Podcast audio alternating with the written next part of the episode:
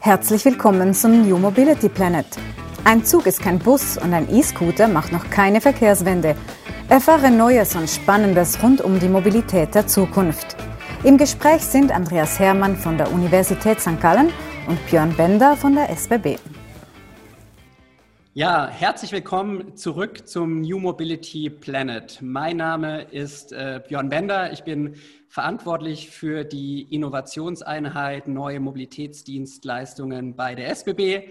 Mit mir, wie immer, der Co-Host Andreas Hermann von der Universität St. Gallen. Und heute freue ich mich ganz besonders, freuen wir uns ganz besonders, ähm, Johann Jungwirth, JJ, an Bord zu haben der eine ja, langjährige Automotive-Karriere hat und sehr, sehr stark im technischen Bereich heute unterwegs ist. Er hat gestartet bei Mercedes, war bei Apple, war im Digitalbereich oder für den Digitalbereich bei Volkswagen verantwortlich und ist mittlerweile VP bei Mobileye in Israel. Und aus dem Grund habe ich mir auch so ein Stück weit ähm, den besonderen Hintergrund heute äh, ausgedacht, weil für mich das Thema Automobilität, aber auch Mobilität in Gänze sehr, sehr viel mit Technik und den richtigen Werkzeugen zu tun hat.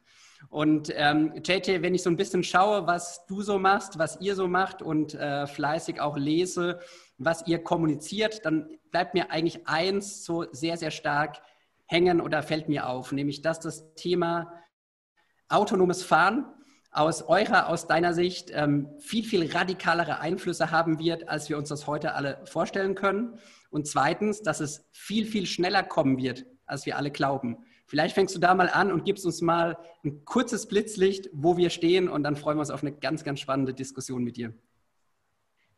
Ja, sehr gerne. Vielen Dank für die Einladung. Ich freue mich, dabei zu sein. Und äh, definitiv ist es so, also ich sehe diesen Sprung von äh, ja, von Fahrzeugen, von Autos, LKWs, Bussen, wie wir sie heute kennen, die von Menschen ja, gefahren werden, hin zu selbstfahrenden Fahrzeugen äh, aller Arten äh, als ein Riesensprung. Das ist für mich so die nächste S-Kurve in der Mobilität, im Transportwesen und äh, ich glaube, wir stehen noch, noch ganz am Anfang. Äh, wir sehen so die ersten Signale ja, in Phoenix, Arizona, wo Waymo jetzt also ohne Fahrer fährt. Ähm, und äh, ansonsten äh, ist das alles noch in der Entwicklung. Und äh, wo stehen wir in der Entwicklung? Also äh, ich schätze die Situation so ein, dass wir also in Europa wahrscheinlich 2022 ähm, loslegen können. Äh, Deutschland äh, arbeitet an einem Gesetzesvorhaben äh, um L4, L5, das heißt also Fahrzeuge der Automatisierungsstufen äh, 4 und 5, äh, damit dann auch fahrerlos. Ja, das heißt auch ähm, je nachdem, ähm, was die Hersteller und, und Technologieanbieter dann auch äh, auf die Straße bringen wollen, können dann auch ohne Lenkrad und Pedalerie sein. Und das heißt also, wenn dieses Gesetzesvorhaben zum Beispiel in Deutschland nächstes Jahr in Kraft tritt, dann werden wir und können wir ab 22 die ersten Mobilitätslösungen auf Basis eben solcher Fahrzeuge äh, dann auch sehen. Mhm. Ich sagte eingangs, du warst äh, natürlich bei einigen OEMs, du warst auch bei, bei ja, der, dem Tech-Konzern Apple. Ähm, jetzt bist du bei Mobileye. Vielleicht gibst du mal einen ganz kurzen ähm, äh, Überblick, was ihr überhaupt macht. Wer ist denn Mobileye für unsere Zuhörerinnen und Zuhörer, dass wir da ein bisschen inhaltlich einsteigen? Ja, sehr gerne. Ja, äh, Mobileye ist ein Intel-Unternehmen. Äh, wir sind bereits 20 Jahre in äh, dem äh, Bereich äh, äh, ja, ADAS oder ähm, Fahrerassistenzsysteme tätig.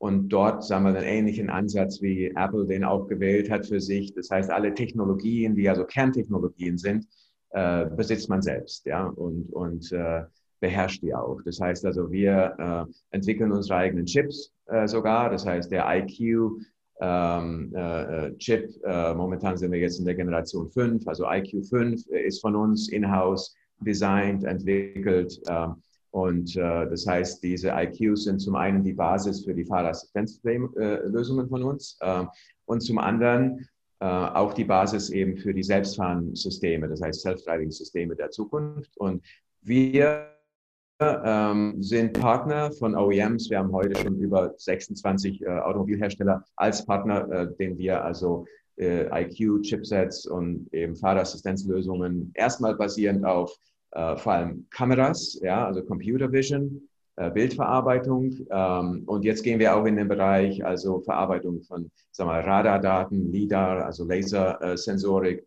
Und ähm, ja, jetzt arbeiten wir an dem Self-Driving-System, also der Kerntechnologie dann für die selbstfahrenden Fahrzeuge. Und da haben wir verschiedene sagen wir, Geschäftsmodelle, wie wir diese Lösungen auf die Straße bringen. Mhm.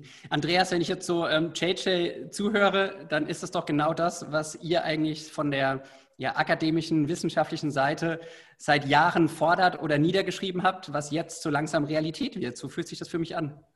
Absolut. Ich meine, ähm, autonome Fahrzeuge sind ein, ein, Quantensprung im Hinblick auf viele Dimensionen, Unfälle, aber auch äh, Emissionen, Schadstoffausstoß, weil man die viel fahren kann. Äh, wir reden über Flächenverbrauch, den wir zurücknehmen können, also Rückbau sozusagen. Also es gibt viele, viele äh, Vorteile, die mit dem autonomen Fahren verbunden sind. Da verbindet äh, JJ und mich eine, eine Grundüberzeugung bei, äh, bei diesem äh, Thema.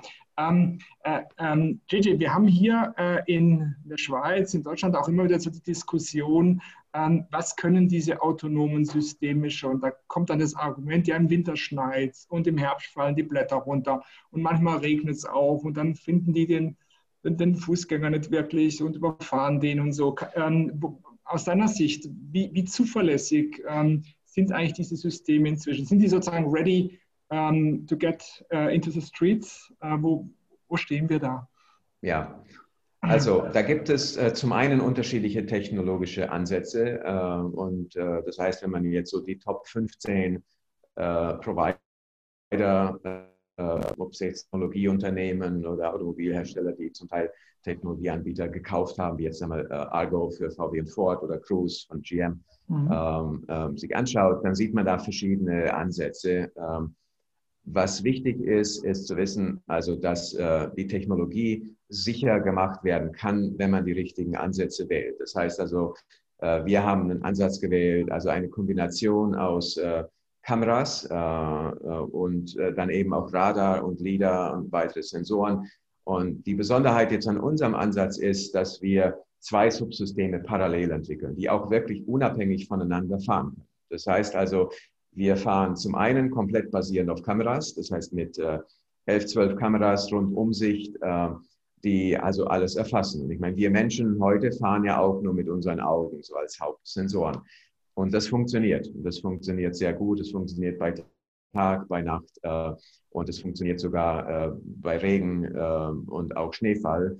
Äh, wir haben dort, ähm, sag mal, äh, gewisse Reinigungslösungen äh, für die Kameras ähm, zum Teil, wir mal, auch IP-technisch geschützt, ähm, wie wir das also sozusagen sicherstellen können, dass die Kameras immer sehen. Und dann eben dieses zweite Subsystem basierend auf Radar- und LIDAR-Sensoren und ein paar weiteren.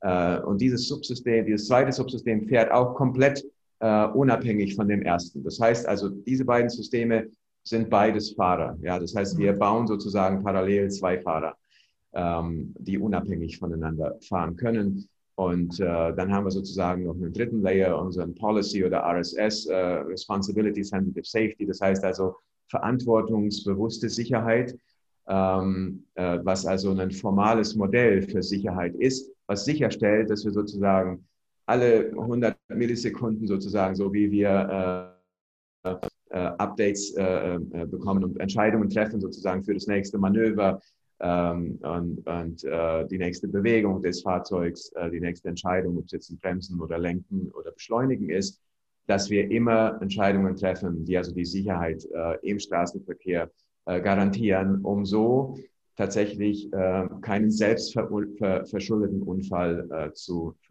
zu bauen. Ähm, würdest du sagen, die Systeme sind inzwischen so weit, dass sie wirklich unter den meisten Wettersituationen, Verkehrssituationen volltauglich ähm, sind im Alltagsverkehr?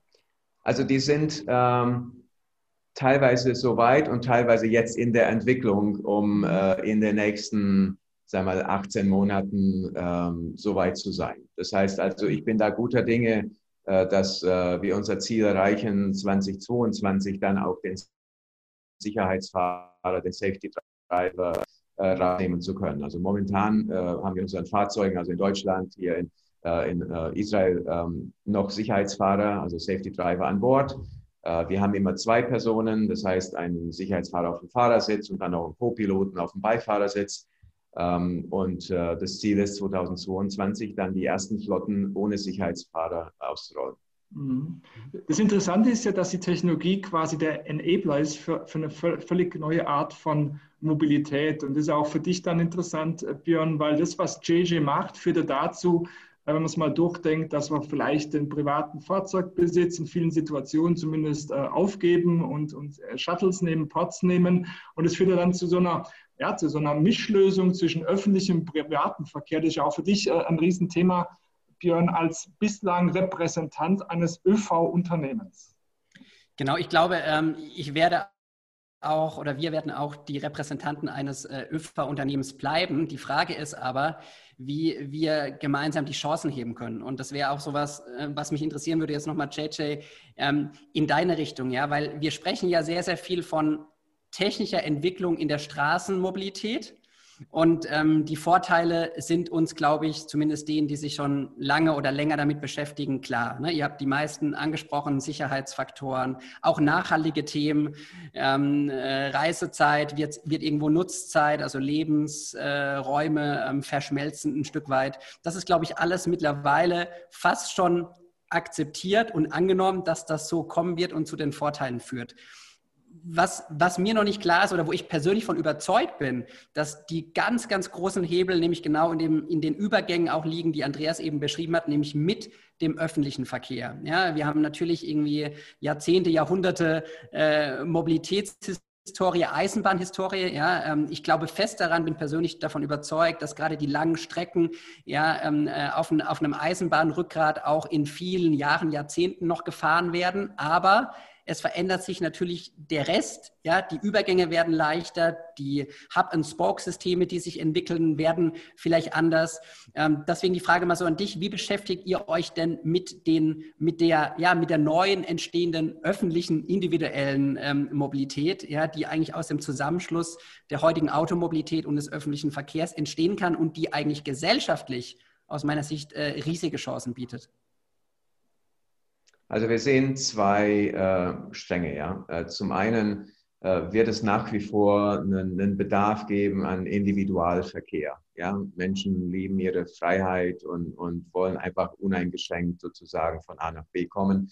Und das hängt dann eben auch, wie du sagtest, jetzt ab, äh, äh davon ab, ob das lange Strecken, kurze Strecken sind. Und das heißt, es wird nach wie vor auch kleinere Fahrzeuge geben, ähm, ob, ob man die dann, sagen wir, selbstfahrende Taxis oder Limousinen oder was auch immer nennen oder Pods, ja, noch kleiner äh, und effizienter, ähm, sei jetzt mal dahingestellt. Aber es gibt eben diesen zweiten Pfad und das könnte sogar eine neue Kategorie Fahrzeuge sein, das heißt Shuttles, ähm, die sozusagen so zwischen einem privaten äh, ja, Pkw, wie wir es heute kennen, ähm, und äh, einem größeren Bus oder eben der Bahn ähm, sind. Und, und da reden wir über Shuttles, die sagen wir, 12 bis 16 Personen ähm, befördern können, ähm, äh, auch mit Rollstuhlzugang, äh, mit Rampe äh, oder eben flachem Einstieg an einer hohen Bordsteinkante. Und das ist schon interessant. Da sehen wir jetzt schon einige Lösungen sozusagen in Testbetrieben, ja, von Navia äh, oder EasyMile oder anderen. Und äh, das finde ich schon sehr spannend. Die, die können dann sehr flexibel eingesetzt werden. Ja, zum einen sozusagen von den Bahnhöfen oder Busbahnhöfen dann die Leute eben zu ihrer Tür zu bringen und, und andersrum. Aber sie können auch Busrouten ersetzen. Ja, statt einem großen 12 Meter oder langen 18 Meter Bus äh, mit einer niedrigeren Frequenz können die dann sozusagen in einer viel höheren Frequenz äh, und zwar dann vielleicht vier bis sechs so Shuttles einen äh, Bus ersetzen oder dann auch on demand sozusagen, dann nicht Tür zu Tür, sondern äh, äh, virtuellem Stopp sozusagen zu virtuellem Stopp, wo man dann vielleicht 50 oder 100 Meter oder 200 Meter laufen muss sozusagen bis zu dem Abholpunkt. Und das finde ich schon ganz interessant und, und das, am Ende wird sich das sozusagen sehr gut einweben lassen, ja, in, in äh, ja, den, den Verbund äh, heutiger Transportlösungen. Mhm. Und am Anfang ist da wahrscheinlich auch ja, fast schon eine natürliche Zurückhaltung da aller, ja, weil, glaube ich, viele noch gar nicht wissen, welche Auswirkungen das am Ende haben wird oder wie wird es sich auch am Ende ähm, anfühlen. Aber ich glaube, das, was du beschrieben hast, ist aus unserer Perspektive, sind genau eigentlich die Erfahrungen, die wir auch in den letzten Monaten, Jahren ähm, machen konnten mit kleinen Explorationen. Ja, du hast eben Partner genannt, mit denen wir auch ganz, ganz fleißig sind in der Schweiz, sehr, sehr viel auszuprobieren. Und natürlich ähm, entscheidet am Ende, ähm, ja, das Kundenerlebnis und die verbesserte Kundenqualität. Ja? Und wenn wir in erster Linie schon auch mal nur an Bahnersatzverkehre denken, ja, wo wir Baustellen zu überbrücken haben, die teilweise Wochen oder Monate anhalten, ja, die heute wirklich Pain sind für unsere Kunden und ähm, da auf die beschriebenen Lösungen äh, gehen können im ersten Schritt, die du eben beschrieben hast, ja, dann sind da, glaube ich, sehr, sehr viele Vorteile auch für den öffentlichen Verkehr drin. Ja, und ich glaube, wenn wir beidseitig eine Offenheit erhalten, die technischen Entwicklungen zu nutzen, um die Mobilität in Gänze zu verbessern, ja, ähm, dann sind eigentlich keine Risiken da, sondern ähm, ausschließlich Chancen nahezu für alle Betreiber in diesem Ökosystem. Andreas, das ist ja so ein bisschen, ähm, wie ihr, glaube ich, auch ein Stück weit global oder, oder europäisch oder auch schweizerisch auf die, auf die Entwicklung schaut. Ne? Wenn du mal, von der akademischen Perspektive oder die nochmal einnimmst, was brauchen wir jetzt eigentlich aus der schweizerischen Perspektive, wenn wir die Mobilitätsanbieter haben, die Technologieprovider wie beispielsweise Mobileye, die entstehen, die eine wahnsinnig hohe Geschwindigkeit aufnehmen, wenn wir in der Schweiz das, ja, ich würde sagen, das beste öffentliche Verkehrssystem der Welt haben, sehr, sehr gute Rahmenbedingungen, hoher Wohlstand, sehr, sehr gute Player und auch die wissenschaftliche Perspektive im Land, ja, um genau diese Technologien und, und, auch, und auch neuen Produkte zu fördern. An was fehlt es uns eigentlich? Am Mut. Es fehlt nur Mut. Es fehlt am politischen Willen, diese Dinge umzusetzen. Wir haben alles. Wir haben, ähm, JJ hat es beschrieben, wir haben die Technologie äh, verfügbar. Wir hätten mit der SBB oder haben mit der SBB das, die beste Bahngesellschaft der Welt. Es fehlt am politischen Mut, eine Stadt zu nehmen und zu sagen, jetzt geben wir dem JJ den Auftrag, der soll ähm, 20 Busse ähm, bringen und dann werden wir ab dem Hauptbahnhof einmal ganze Wohnquartiere äh, mit diesen Ports oder Shuttles, gibt es ja verschiedene Größen, äh, einmal versorgen und schauen mal, wie das funktioniert. Das muss man einfach mal testen. Da habe ich auch die Erfahrung von JJ. Ähm, du kannst da lang drüber reden, aber irgendwann musst du einfach mal ins Feld bringen. Du musst mal die, die Leute mit der App spielen lassen, um diese Busse zu rufen. Wenn man On-Demand-Services noch einbaut, da kann man sich ja vieles vorstellen. Ähm, oder ist es deine Erfahrung auch, JJ? Ähm, wir müssen jetzt in Europa, insbesondere wenn wir da dabei sein wollen, müssen wir großflächige äh, Projekte im Prinzip in diese, in, in diese Richtung implementieren. Jetzt einfach nur mal einen Bus fahren zu lassen, ist zu wenig. Wir müssen schauen, wie die Menschen das annehmen. Wir müssen schauen, wie sich diese, diese neue Technologie in den etablierten Verkehr integrieren lässt. Das hast du ja vorher auch gesagt. Ähm, wir müssen es einfach machen. Wir müssen jetzt mal rangehen. Das ist meine Beobachtung.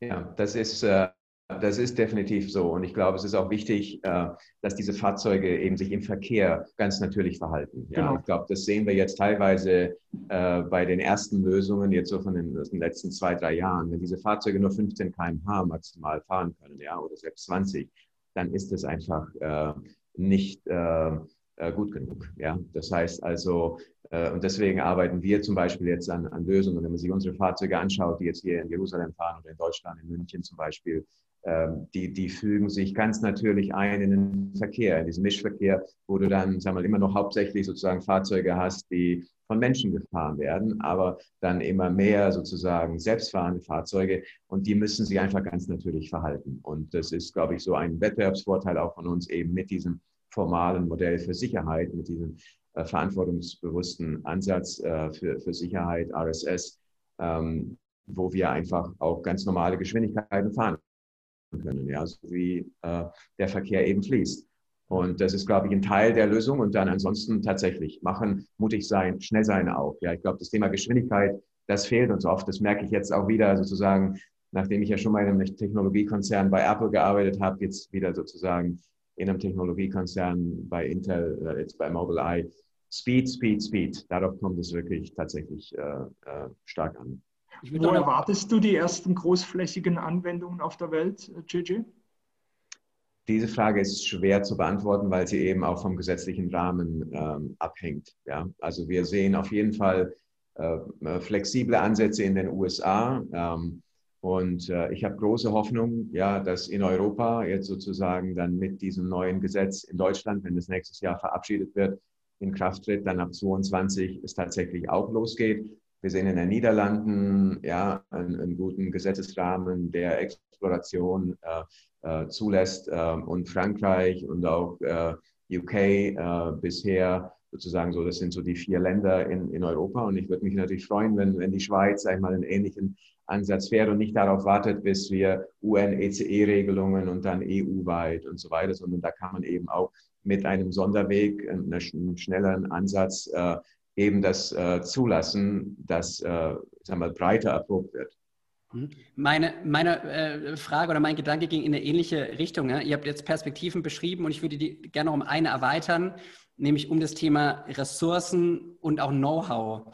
Ja, wenn wir schauen, wie wir heute auch ähm, aufgestellt sind in der Schweiz, ja, dann können wir sagen, wir wissen, wie öffentlicher Verkehr funktioniert, wir wissen, wie Eisenbahn ähm, sehr gut gefahren wird. Wir haben Postauto als nationalen äh, Player, der sehr, sehr gut weiß, wie die öffentliche Straßenmobilität zu bewerkstelligen ist. Viele, viele weitere regionale und lokale Player. Und ähm, mein, mein Bedürfnis, wenn, wenn ihr von Mut sprecht, ist auch sehr, sehr stark, die Ressourcen zu kanalisieren zusammenzubringen, weniger, weniger parallel zu machen, ähm, sondern gemeinsam auszurichten. Und, und da vielleicht nochmal die Frage auch, Jetty, an dich, weil du hast den globalen Blick. Ja, ähm, gibt es an anderen Orten ähm, ja, Projekte, Themen, Institutionen, wo du sagen würdest, da können wir uns auch aus so einer schweizerischen Mobilitätsperspektive was abschauen, weil letztendlich haben wir ganz, ganz unterschiedliche Kompetenzen, die wir ja in dieses neu entstehende Ökosystem einbringen müssen und auch nicht unendlich Ressourcen, ja, und können uns auch nicht alle ähm, mit den Themen, ja, die äh, wir jetzt ähm, ähm sehr fleißig diskutieren, beschäftigen. Also gibt es irgendwo so ein Best Practice, wo du sagst, schaut da mal hin, ist das vielleicht was, was ihr ähm, etablieren oder übernehmen könnt?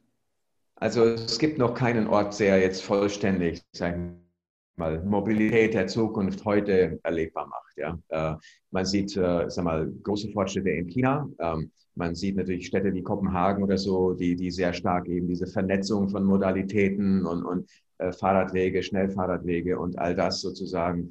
Ähm, aber ich, ich glaube, es ist jetzt an der Zeit und da könnte ich mir das gut vorstellen, ja, dass eine Stadt wie Zürich oder Basel oder ähm, äh, Bern oder so, äh, ja, sich das vornehmen und sagen, wir wollen hier führend sein und äh, wir schaffen die Voraussetzungen. Andreas, welche Gedanken gehen dir abschließend durch den Kopf? Du kennst meine Gedanken an dem Punkt. Ähm, ich hader mit der Schweizer Gemächlichkeit bei diesem Thema. Ich würde mir hier äh, den Mut wünschen, ähm, dass man einfach sagt, wir machen jetzt eine Modellregion. Und äh, weil am Ende ist es auch ein Exportprodukt. Diejenige, die Stadt oder das Land, das jetzt hier vorwärts geht, das kann irgendwann Modellregion werden und Mobilität ist ein Riesenmarkt, äh, vielleicht der drittgrößte Einzelmarkt der Welt, der ist komplett im Umbau und wenn wir hier schnell sind, dann ziehen wir natürlich auch die Industrien an. Man sieht es ja äh, in Jerusalem und Tel Aviv, das ist im Prinzip das Silicon Valley der Mobilitätsindustrie geworden. Und äh, von daher kann ich nur sagen, ähm, das geht mir hier alles viel zu langsam in unserem Land. Also das ich, die Gedanken, die auf den Kopf gehen. Das sind die Gedanken, genau. Ich nehme mal ähm, eine Kontraposition ein, Andreas. Ich glaube an die Schweiz.